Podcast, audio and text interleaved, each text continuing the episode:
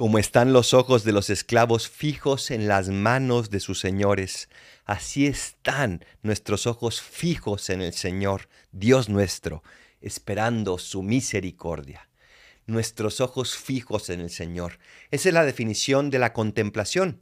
Es oración donde simplemente vemos a Dios y dejamos que nos vea. Es oración donde no hacen falta palabras, sino simplemente dos corazones que se encuentran. ¿Hace cuánto que no te arrodillas frente al sagrario y simplemente estás así, en silencio, viéndolo, contemplándolo y dejándole que vea tu corazón? Cuaresma es para desprenderse de todas aquellas costras de nuestro corazón.